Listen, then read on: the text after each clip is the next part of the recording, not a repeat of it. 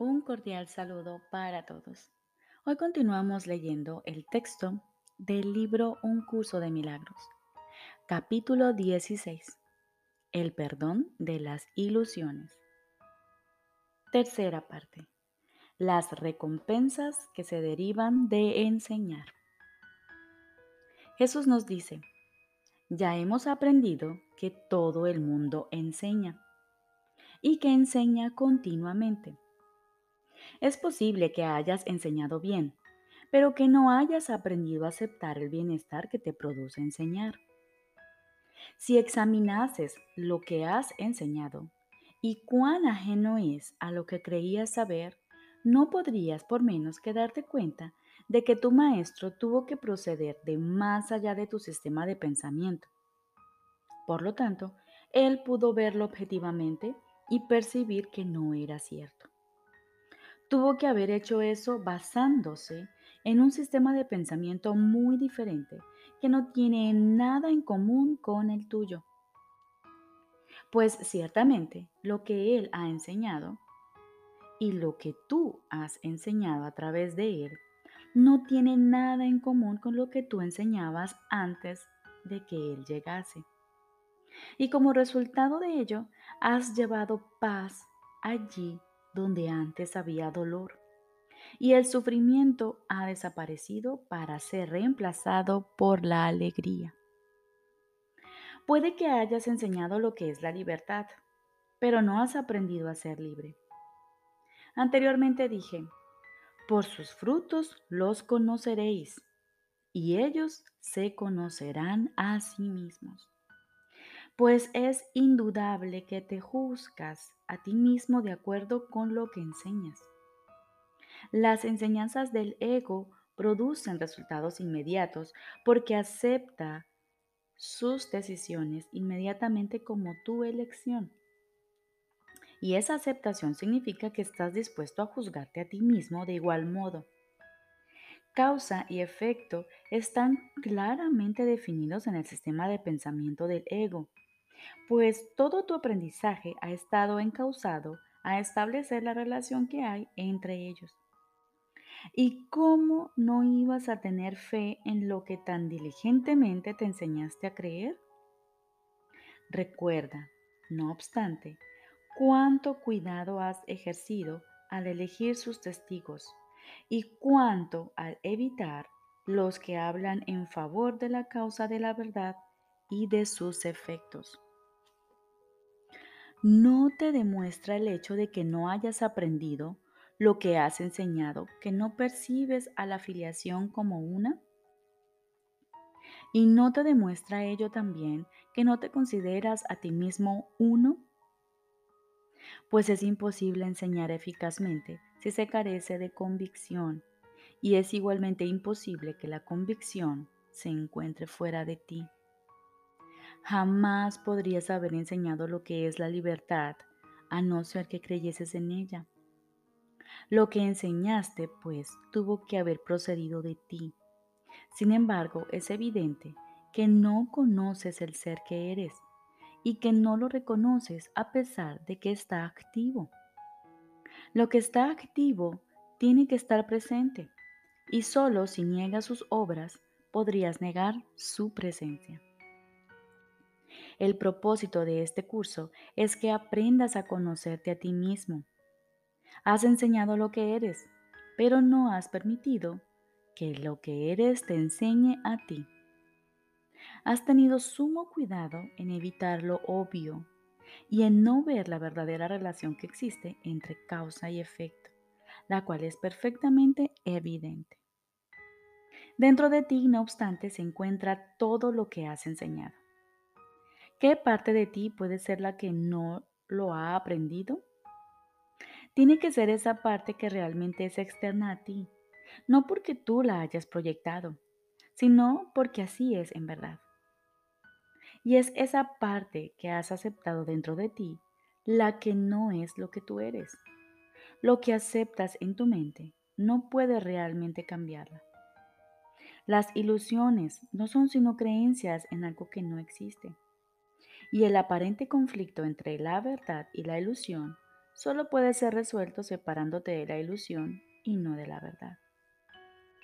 Lo que has enseñado ya ha logrado esto, pues el Espíritu Santo es parte de ti. Al haber sido creado por Dios, Él no ha abandonado ni a Dios ni a su creación. Él es la vez, Él es a la vez Dios y tú, del mismo modo en que tú eres a la vez Dios y Él. Pues la respuesta de Dios a la separación te aportó más que lo que tú trataste de llevarte contigo. Él te protegió tanto a ti como a tus creaciones, al mantener unido a ti lo que tú quisiste excluir. Y tus creaciones ocuparán el lugar de lo que tú admitiste para reemplazarlas. Tus creaciones son muy reales, pues forman parte del ser que desconoces. Se comunican contigo a través del Espíritu Santo y para que aprendas a enseñar lo que eres, te ofrecen gustosamente su poder y gratitud por su creación. A ti que eres su hogar. Tú que eres anfitrión de Dios, lo eres también de ellas, pues nada real ha abandonado jamás la mente de su creador. Y lo que no es real nunca estuvo en ella. Tú no eres dos seres en conflicto. ¿Qué puede haber más allá de Dios? Si tú, que lo contienes a Él y a quien Él contiene, eres el universo. Todo lo demás tiene que estar afuera, donde no existe nada. Has enseñado esto y desde muy lejos en el universo, aunque no desde más allá de ti mismo, los testigos de tu enseñanza se han congregado para ayudarte a aprender. Su gratitud se ha unido a la tuya y a la de Dios para fortalecer tu fe en lo que enseñaste. Pues lo que enseñaste es verdad. Si eliges estar solo, te excluyes a ti mismo de tu enseñanza y te mantienes separado de ella.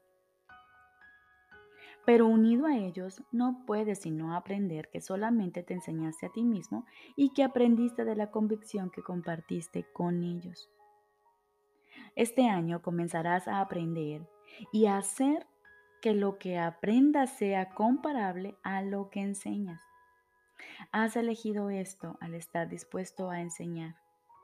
Aunque enseñar parecía ocasionarte dolor, dispondrás del gozo que se deriva de ello pues dicho gozo reside en el alumno que se le ofrece al maestro con gratitud y lo comparte con él.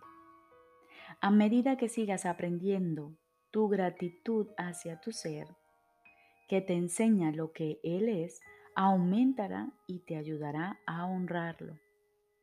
Y te darás cuenta de su poder, de su fuerza y de su pureza, y lo amarás como su Padre lo ama.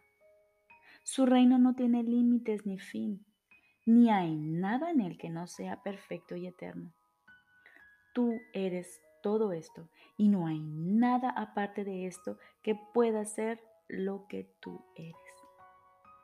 Tu santísimo ser es digno de toda alabanza por lo que eres y por lo que es aquel que te creó como eres.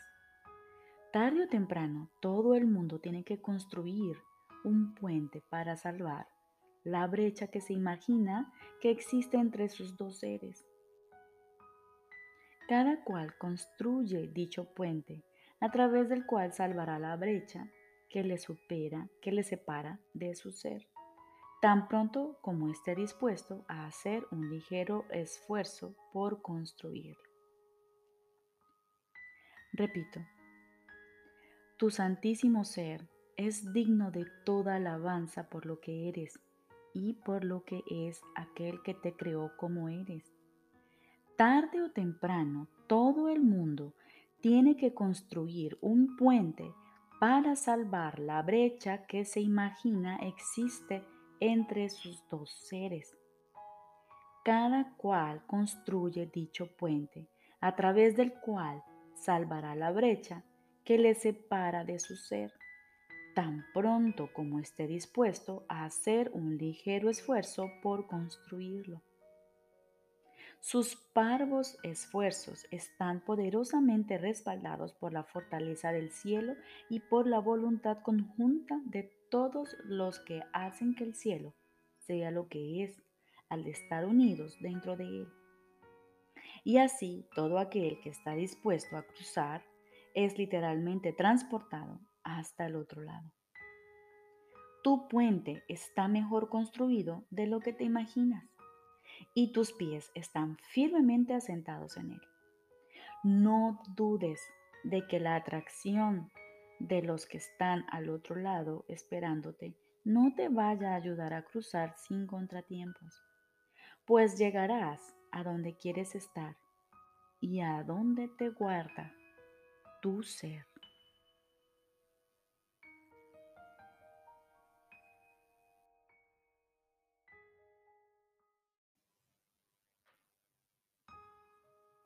Ahora continuamos con el libro de ejercicios. Lección número 130. Es imposible ver dos mundos. La percepción es congruente. Lo que ves refleja lo que piensas y lo que piensas no es sino un reflejo de lo que quieres ver. Tus valores determinan esto pues no puedes sino desear ver aquello que valoras, y al creer que lo ves existe realmente. Nadie puede ver un mundo al que su mente no le haya conferido valor, y nadie puede dejar de ver lo que cree desear. Sin embargo, ¿quién puede odiar y al mismo tiempo amar? ¿Quién puede anhelar aquello que él no desea que sea real? ¿Quién puede elegir un mundo del que tiene miedo? El miedo no puede sino cegar, pues esta es su arma, que no puedes ver aquello que temes. El amor y la percepción, por lo tanto, van de la mano. Pero el miedo oculta en las tinieblas lo que se encuentra allí. ¿Qué puede entonces proyectar el miedo sobre el mundo? ¿Qué puede verse en las tinieblas que sea real? La verdad se ve eclipsada por el miedo y el resto es todo imaginado. Mas, ¿qué puede ser real en las ciegas imaginaciones nacidas del pánico? ¿Qué es lo que quieres para que sea esto lo que se te muestra? ¿Qué ibas a querer conservar de este sueño o de un sueño así? El miedo ha dado lugar a todo lo que crees ver, a toda separación, a todas las distinciones y a la multitud de diferencias que crees que configuran el mundo. Ninguna de estas cosas existe. El enemigo del amor las inventó, mas el amor no puede tener enemigos, de modo que no tienen fundamento ni existencia o consecuencia alguna. Se les puede atribuir valor, pero siguen siendo irreales. Se puede ir en pos de ellas, mas no se pueden hallar. Hoy no iremos en su busca, en su búsqueda, ni desperdiciaremos el día buscando lo que no se puede hallar. Es imposible ver dos mundos que no tienen nada en común. Si vas en pos de uno, el otro desaparece. Solo uno de ellos puede permanecer.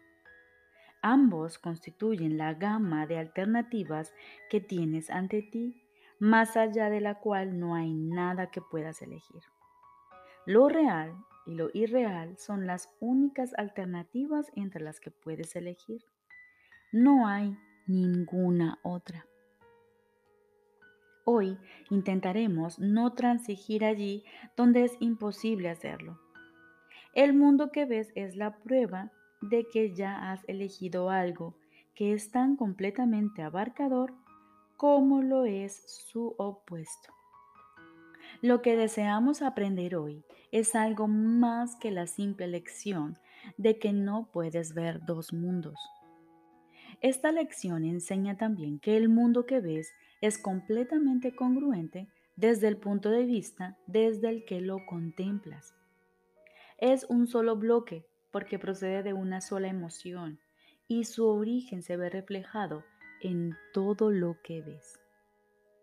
En seis ocasiones hoy, llenos de gratitud, dedicaremos gustosamente cinco minutos al pensamiento que pone fin a toda transigencia y a toda duda, y a las y las trascenderemos todas como si de una sola se tratase. No haremos miles de distinciones sin sentido, ni intentaremos conservar una pequeña porción de la irrealidad cuando consagremos nuestras mentes a hallar solo lo que es real. Comienza tu búsqueda del otro mundo pidiendo que se te conceda una fortaleza superior a la tuya y reconociendo que es lo que, lo que persigues. No deseas más ilusiones y te preparas para esos cinco minutos vaciando tus manos de todos los vanos tesoros de este mundo esperas la ayuda de Dios, según dices. Es imposible ver dos mundos. Permítaseme aceptar la fortaleza que Dios me ofrece y no ver valor alguno en este mundo, para así poder hallar mi libertad y mi salvación. Repito.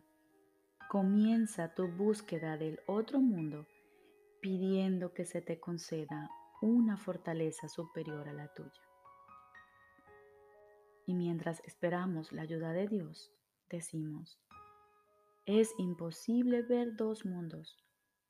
Permítaseme aceptar la fortaleza que Dios me ofrece y no ver valor alguno en este mundo, para así poder hallar mi libertad y mi salvación.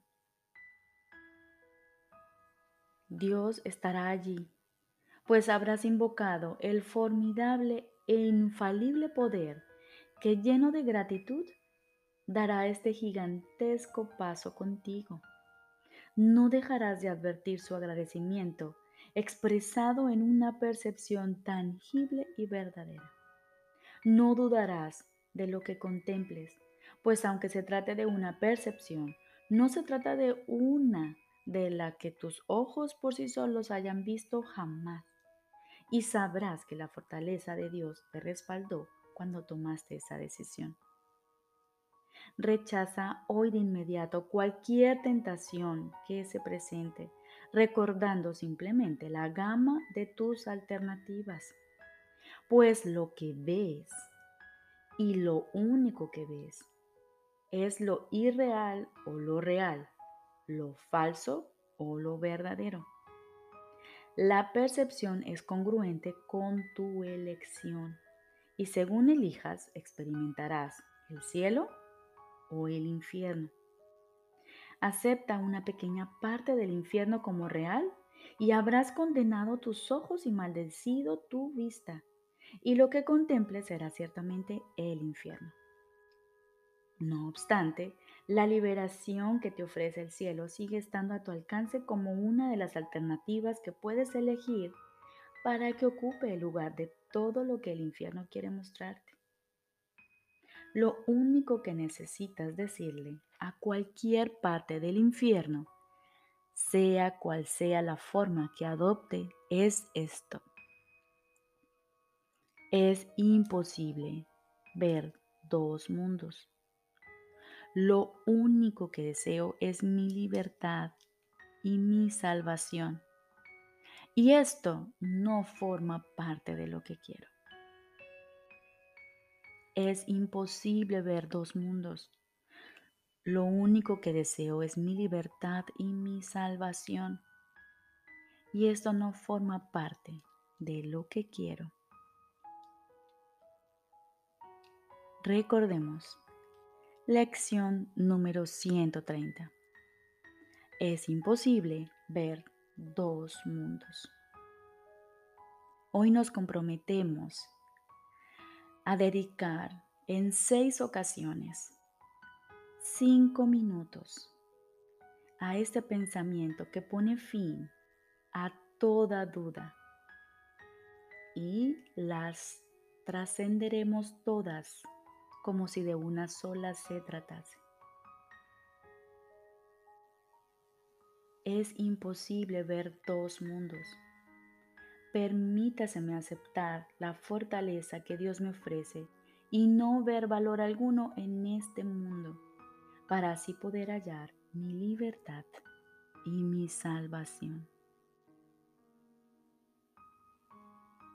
Dios estará allí para recibirte, porque le has invocado con todo su poder.